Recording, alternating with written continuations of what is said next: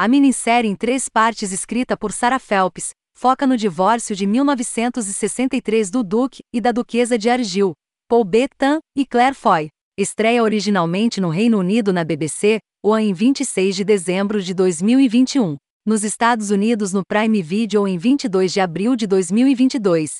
Como seu antepassado espiritual, a Very English Scandal, que dramatizou o caso de Jeremy Thorpe, a Very British Scandal assume outro escândalo sexual aristocrático. Desta vez, é o caso de Margaret, duquesa de Argyll, uma beldade da sociedade cujo divórcio de seu marido, o duque de Argyll F.K. Ian Campbell, foi uma sensação nos tabloides na década de 1960. Ele acusou de dormir com mais de 88 homens e produziu polaroides dela dando um boquete em um homem não identificado, usando apenas seu colar de pérolas.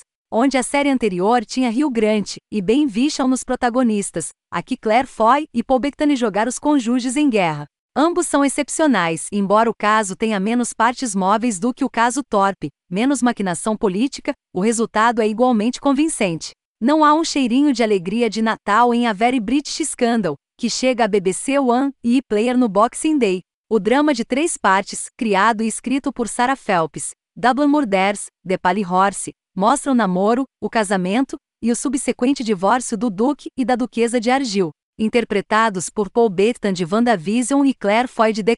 O relacionamento deles desmoronou e queimou a vista do mundo, e rendeu a este último um apelido particularmente grosseiro, a Duquesa Suja que grudou nela como alcatrão. O Duque, por outro lado, não recebeu esse rótulo, um padrão duplo impressionante que fica no centro dessa narrativa. Estamos a par do momento em que o casal se conheceu, 16 anos antes de se enfrentarem no tribunal em 1963.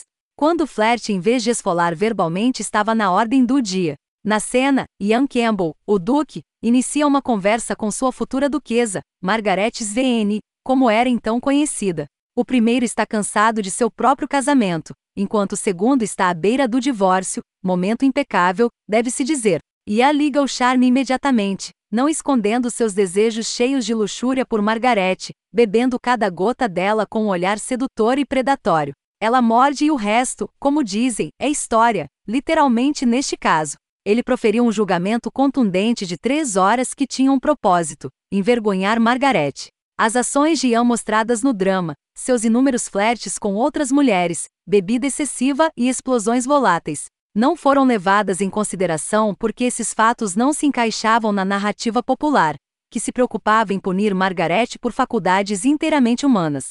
Ela era uma cadela raivosa que simplesmente precisava ser moldada.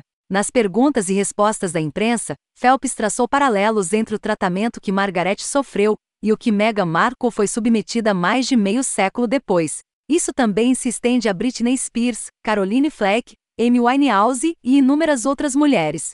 É uma acusação condenatória da sociedade, tanto nos anos 50 quanto nos anos 60, e neste momento atual ainda não aprendemos, mesmo agora, depois de tudo. Mas devemos. Nós absolutamente devemos.